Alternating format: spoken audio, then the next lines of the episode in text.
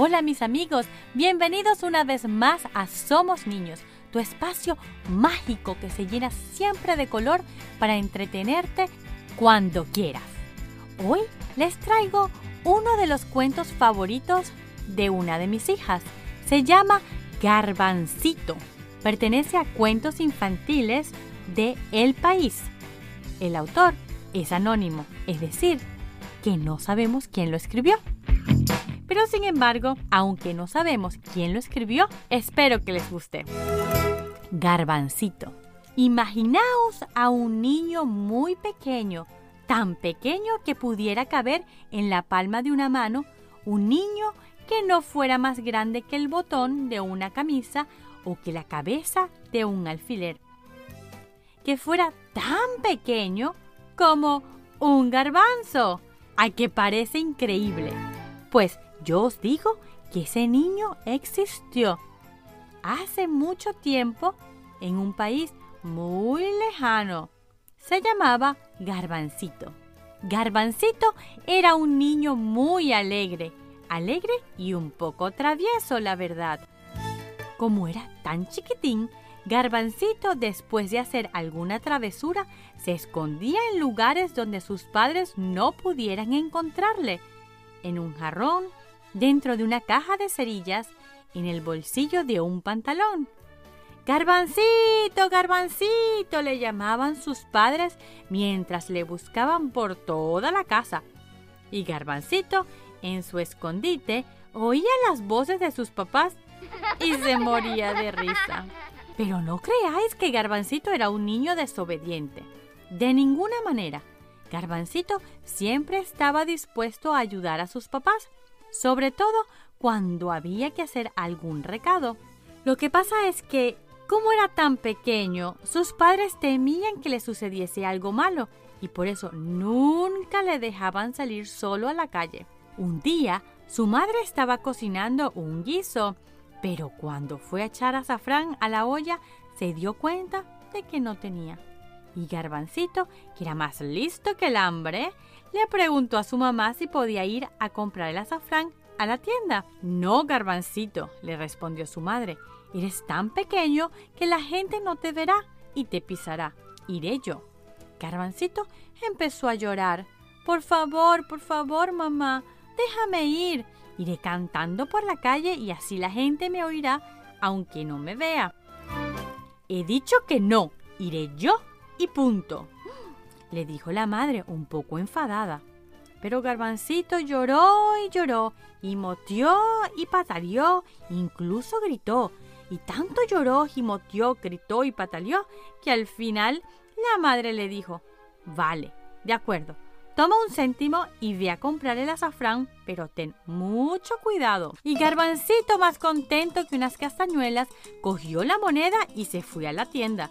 Por la calle iba cantando en voz alta. Pachín, pachán, pachón. Mucho cuidado con lo que hacéis. Pachín, pachán, pachón. A Garbancito, no piséis. Garbancito llegó a la tienda después de andar un buen rato. Por favor, señor, quiero comprar un céntimo de azafrán. Un céntimo de azafrán, se puso a gritar Garbancito al vendedor. Pero el vendedor, por más que miraba y remiraba, no veía a nadie.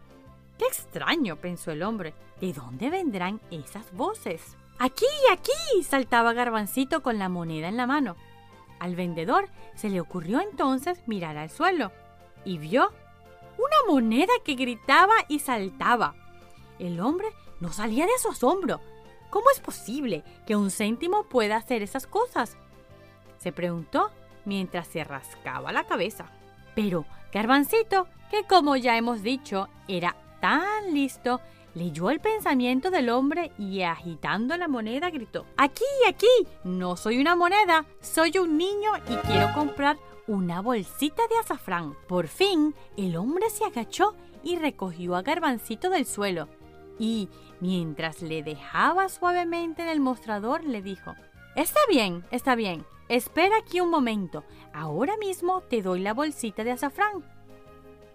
En un santiamén, el vendedor trajo el azafrán. Garbancito cogió la bolsita, le pagó el céntimo al vendedor y más contento que unas castañuelas, salió de la tienda cantando. Pachín, pachán, pachón, mucho cuidado con lo que hacéis. Pachín, pachán, pachón, a garbancito no piséis. Al oír aquella canción, la gente que pasaba por la calle se volvía para ver quién cantaba. Pero lo único que veían era una bolsita de azafrán, andarina y cantarina. Imaginaos la cara de sorpresa que ponía todo el mundo.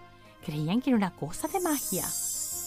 Lo que no sabían es que sosteniendo el azafrán caminaba Garbancito, el niño más pequeño del mundo.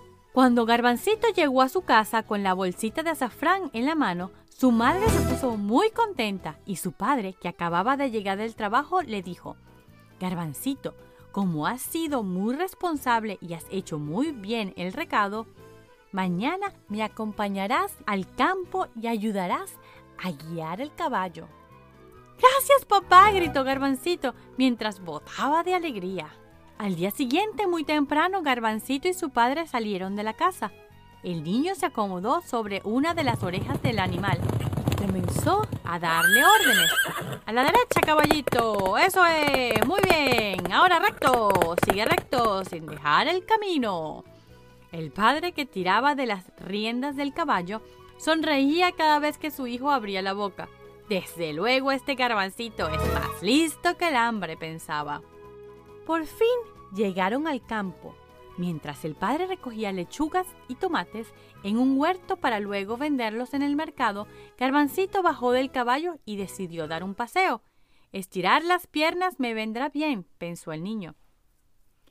Y camina que caminarás, Garbancito llegó a un prado de coles. De pronto empezó a llover a cántaros. A Garbancito se le ocurrió meterse dentro de una col para protegerse de la lluvia. Pero un buey que pasaba por allí vio aquella col y se la comió con Garbancito incluido. ¡Qué mala suerte la mía! pensó el niño diminuto, mientras caía el fondo de la panza del buey. Hay miles de coles en este prado y este buey despistado solo se le ocurre zamparse la que me servía de refugio. Mientras tanto, el padre de Garbancito empezó a preocuparse al ver que el niño no regresaba de su paseo. Pasó una hora y otra y otra y Garbancito no aparecía. Entonces llegó la madre de Garbancito, muy preocupada porque su marido y su hijito tardaban más de la cuenta. Y cuando el hombre le explicó la razón del retraso, los dos comenzaron a buscar a Garbancito por todo el bosque. Garbancito, Garbancito, ¿dónde estás? voceaban desesperados pero Garbancito no respondía. No se sabe cuánto tiempo pasaron los padres buscando a Garbancito, horas y horas, y quizás días. Pero cuando ya creían que le habían perdido para siempre, el hombre y la mujer llegaron a un prado de coles, donde pastaba tranquilamente un buey. Garbancito, Garbancito, ¿dónde estás? llamaron otra vez aquellos padres desesperados. Al oír las voces, Garbancito respondió, Papá, mamá, estoy aquí, en la panza del buey, donde ni llueve ni nieva. Muy contentos los padres llegaron a donde estaba el buey y empezaron a hacerle cosquillas de la nariz. Entonces el animal dio un gran ¡achú! Y Garbancito salió volando por su boca. Garbancito se puso muy contento al ver a sus padres y después de despedirse del buey, los tres emprendieron el camino de regreso a casa, cantando la canción que ya conocéis. Pachín, pachán, pachón. Mucho cuidado con lo que hacéis. Pachín, pachán, pachón. A garbancito no piséis. Y colorín colorado, este cuento se ha acabado. Así es como yo despido cada historia con mis hijas cada noche.